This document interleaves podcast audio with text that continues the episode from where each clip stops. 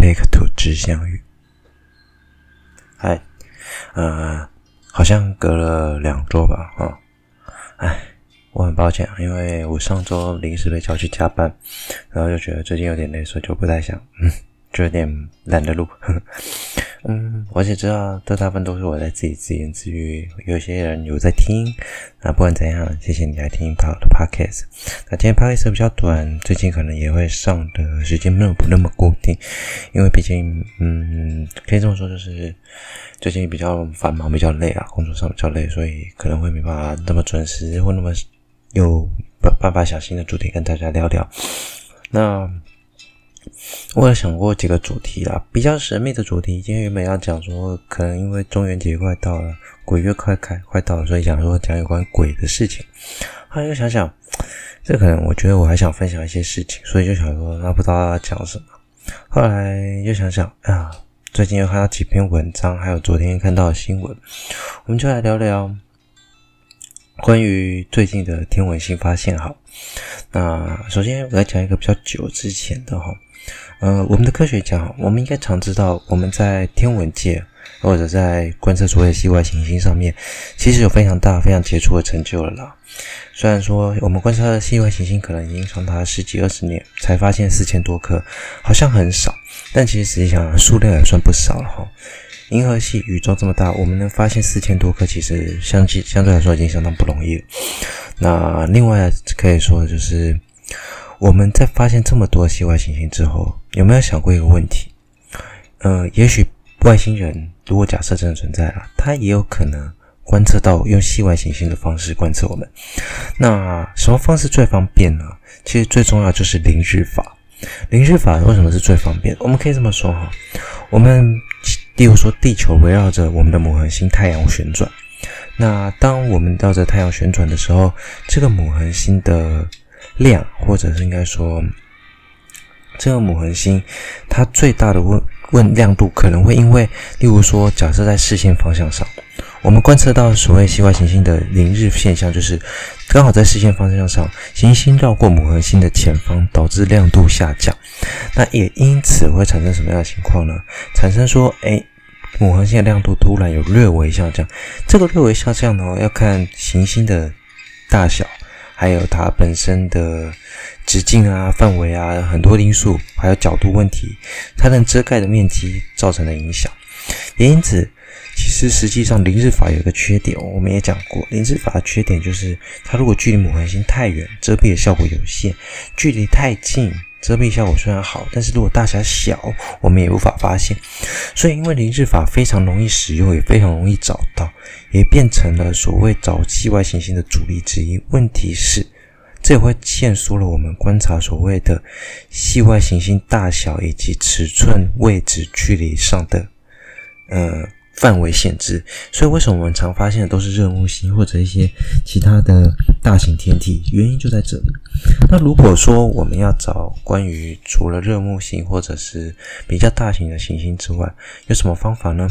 那个方法就是可能必须配合，例如说用镜像速度去分析，用 Doppler effect，我们去分析它的红移啊、蓝移啊，来判断说它可能是有系外行星或者它距离或大小。所以基本上我们可以这么判断啦，其实如果我们发现一个行星系统，它有一颗行星，也许我们可以用它的那颗行星去判断说，也许还有其他颗。但事实上发现也确实是哈，当我们发现了一颗之后，我们再去算它的轨道的时候，有时候会发现它轨道存在扰动，那的确就有可能是另外一个行星造成的。OK，讲回来话题。讲回来话题的意思就是，我们要来讲，如果外星人要用同样的方式，那他要用凌日法。首先，第一个要件就是，它不位置必须是五刚好在我们的视线角度上，也就是说，我们必须刚刚好被他看到，也就是说，他能够在他视线上，我们的地球能够产对太阳产生凌日现象，而且他还足够观测到。那目前。统计的结果，科学家去统计这样的结果。如果假设那些行星上都有外星人或者观测者，大概有两百多颗，应该就是两百多个行星系统，基本上是有机会看到。但是这个年份就有差，有些是要时隔两百年才看得到，有些要时隔可能最近四十六天内就看得到。啊，这个大概是一个月前新闻，所以他可能已经看到。那在下次出现，可能要等很久，因为其实太阳离地球之间的距离，其实在观测历史、观测位置上其实算大。我们没办法，我们这算离太阳比较远的距离，所以用凌日法去产生有效的遮光效应，有一点点的不明显，而且地球不是特别大，而且我们现在观测到的，为什么会说两百年？哦，应该这么说，因为有些我们虽然说可能观测到，假设技术很好，那这些天体看到的话，它有些距离我们可能超过两百光年，超过三百光年。那假设它距离我们三百光年，那它要等到我们的太阳绕过它的视线，可能要三百年。那三百减两百光年，它可能还要一百多年才会看到。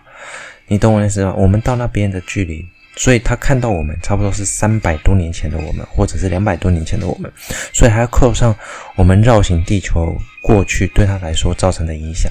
这个时间差算进去。扣一扣，可能就会差个几天呐、啊，或几个小时，或甚至多的，就像这样子差到一两百年。所以实际上，我们要观测到所谓的系外行星，其实是有难度的。那对于其他的天体的行星系统来讲，也是有一定的难度哦。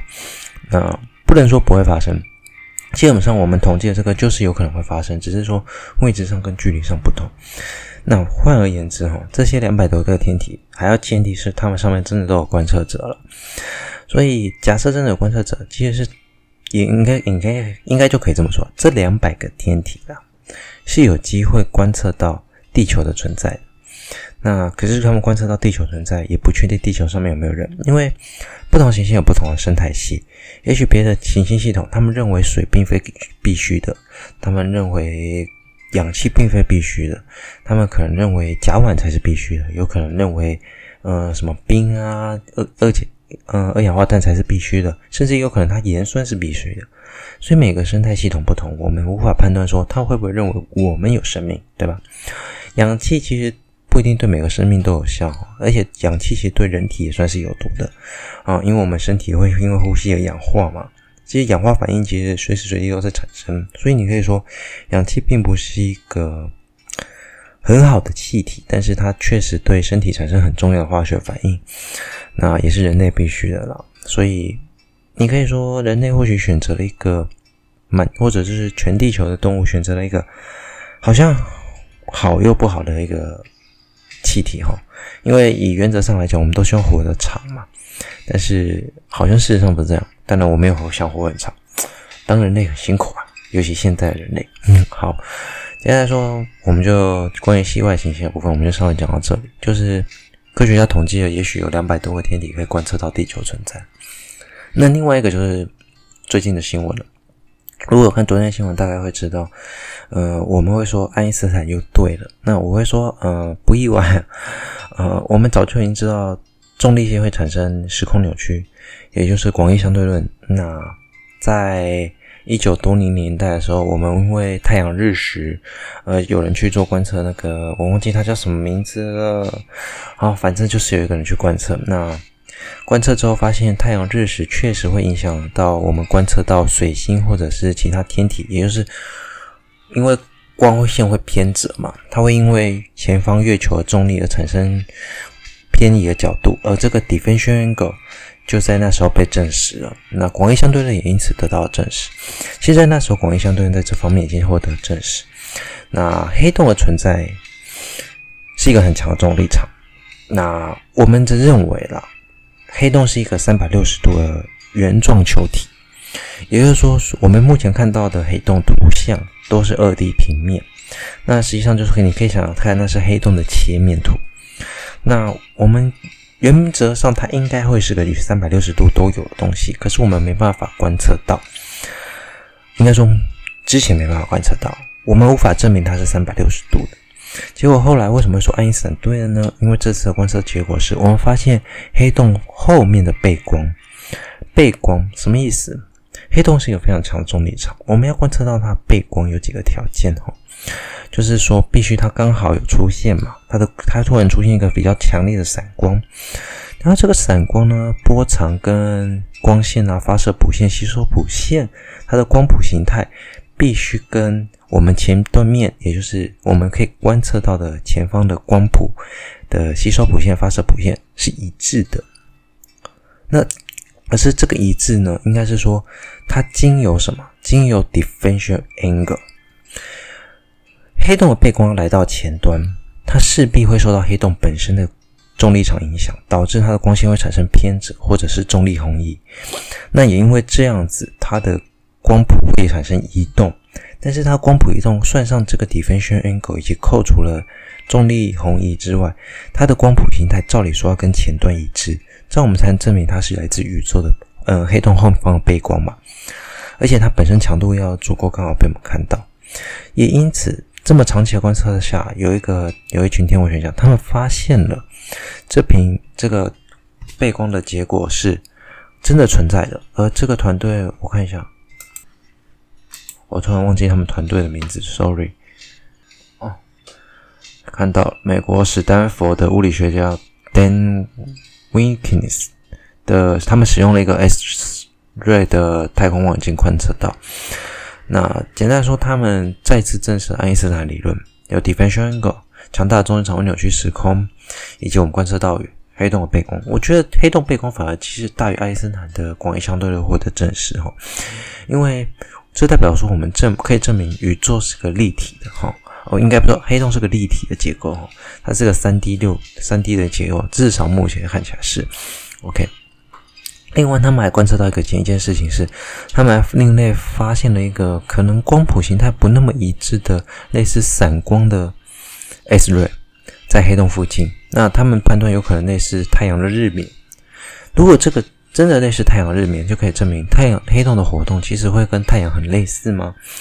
不知道，那也有可能会不会跟磁星的爆炸啊？因为磁星它旋转速度快之后，有时候表层会裂掉，那就会产生类似，就会产生的高能射视线，呃，它会产生就是裂掉啦，它表壳会裂掉，因为水冷速度过快造成表层裂掉，那可就可能会产生高能的辐射线爆发喷射出去，那。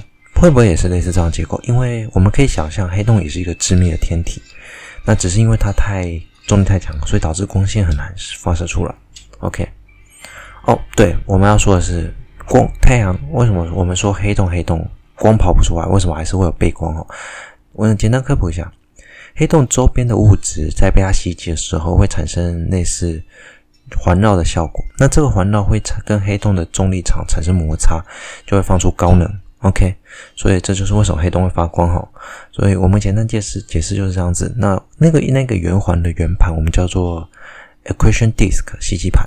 那这个吸积盘通常会蛮亮的，而且范围可能蛮大的。一黑洞的大小，质量越重的黑洞，当然吸积盘面积越大，所以它本身是会发光的。而那个背光，当然也就是应该照理说，它是如果是个立体的，它应该就会环绕在黑洞的后方嘛。除了我们观测的那一面之外，它背面应该也会有。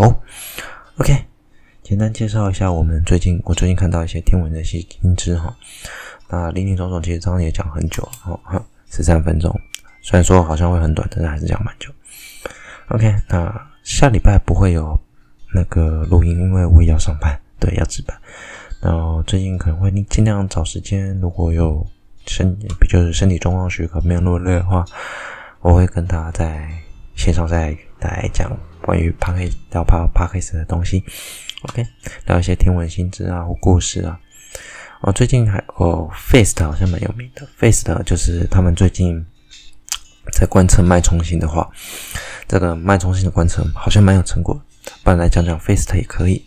OK，好了，那如果喜欢我讲的主题，也可以在我的 Instagram 上面留言。我虽然很久才会上去一次，但是只要有 po 文，还是会去看到。OK。